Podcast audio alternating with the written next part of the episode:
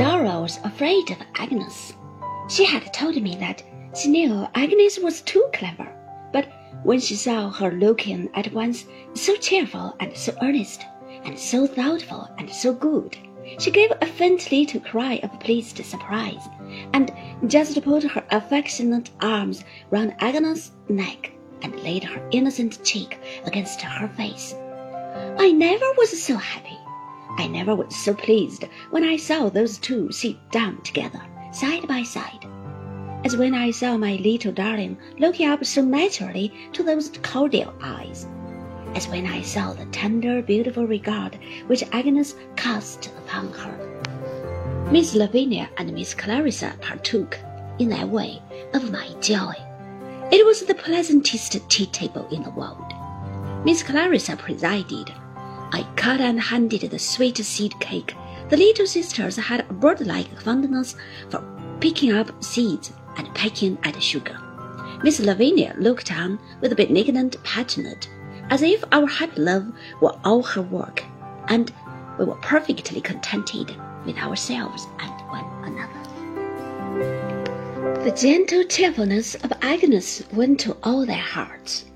Her quiet interest in everything that interested Dora, her manner of making acquaintance with the Jip, who responded instantly, her pleasant way when Dora was ashamed to come over to her usual seat by me, her modest grace and ease, eliciting a crowd of blushing little marks of confidence from Dora, seemed to make our circle quite complete.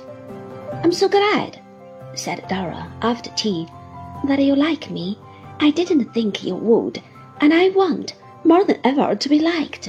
Now Julia Mills is gone.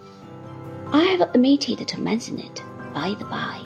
Miss Mills had sailed, and Dora and I had gone abroad, a great East Indiaman at Gravesend to see her, and we had had a preserved ginger and guava, and other delicacies of that sort for lunch, and we had left Miss Mills weeping on camp stool on the quarter deck, with a large new diary under her arm, in which the original reflections awakened by the contemplation of ocean were to be recorded under lock and key.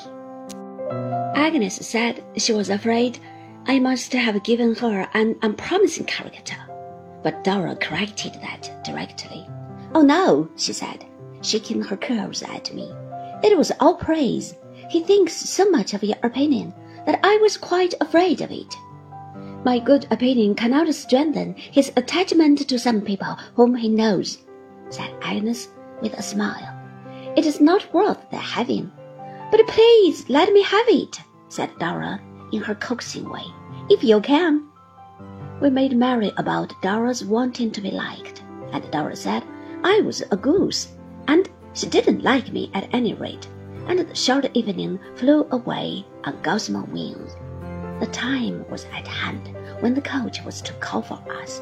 I was standing alone before the fire when Dora came stealing softly in to give me that usual precious little kiss before I went. Don't you think, if I had had her for a friend a long time ago, Doady, said Dora, her bright eyes shining very brightly, and her little right hand idly busying itself with one of the buttons of my coat. I might have been more clever. Perhaps. My love, said I. What nonsense! Do you think it is nonsense? returned Dora without looking at me. Are you sure it is? Of course I am. I have forgotten, said Dora, still turning the button round and round, what a relation Agnes is to you. You dear bad boy. No blood relation, I replied, but we were brought up together, like brother and sister. I wonder why you ever fell in love with me, said Dora, beginning on another button of my coat.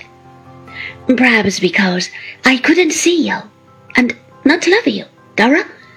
Suppose you had never seen me at all, said Dora, going to another button. Suppose we had never been born, said I gaily.